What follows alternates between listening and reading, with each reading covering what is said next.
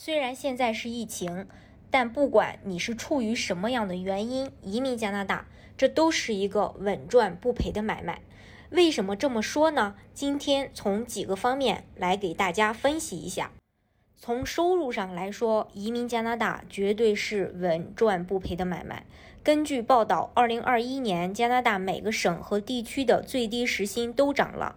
涨到了十六加币每小时。再看看加拿大各个省的人均收入，根据加拿大统计局发布了一份有关全国各地居民的收入水平调查，公布了各个省的平均税后年收入差距非常大。平均收入最高的省份和平均收入最低的省份之间相差了两万加币。据了解，全加拿大收入最高的省份是在阿尔伯塔省，该省平均税后年收入达到七万两千五百加币，也就意味着每个月税后收入超过六千加币。而平均收入水平最低的是新省，平均税后收入是五万三千三百加币，和阿省相比少了两万加币。安省是六万六千六百加币，BC 省是六万五千七百加币，萨省是六万两千七百加币，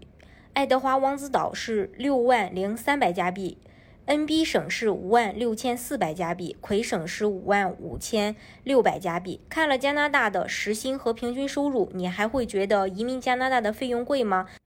拿到加拿大的身份以后，你可以在加拿大继续工作，基本上工作一段时间以后，就能把你移民加拿大所花的费用全部赚回来。而移民加拿大的费用只是一次性的消费。而加拿大的身份却是永久的，并且可以代代相传，你的后代也会就因此享受海外身份所带来的一切福利，比如孩子可以在当地免费上学。要知道，留学生的费用和本地生的费用相差还是很大的。加拿大的学费基本每年都在稳定增长，每年交学费的时候，很多留学生都会哀嚎，学费又贵了。这不，多伦多大学的学费近日宣布将会提高，而且只提高国际留学生的学费。根据多伦多大学校报报道，多伦多大学将在下一学年开始采用新的收费标准，本科国际留学生学费平均增长百分之二点一，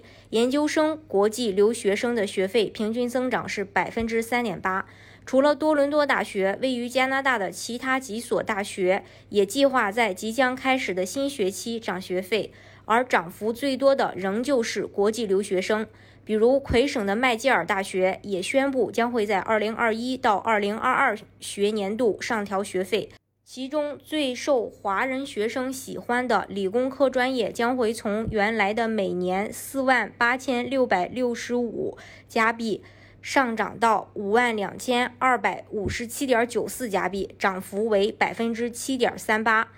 而公民和永久居民的学生就读的专业是一样的，每年只需要四千六百九十九点零九加币，相比较是留学生学费的十分之一都不到。遇到这种事情怎么办？不如先拿个加拿大身份再去读书，学费可以省四分之三甚至五分之四。这也是加拿大留学和加拿大移民最明显的区别。以高中毕业留学加拿大为例，一年预科、四年本科、五年费用要达到一百万人民币左右。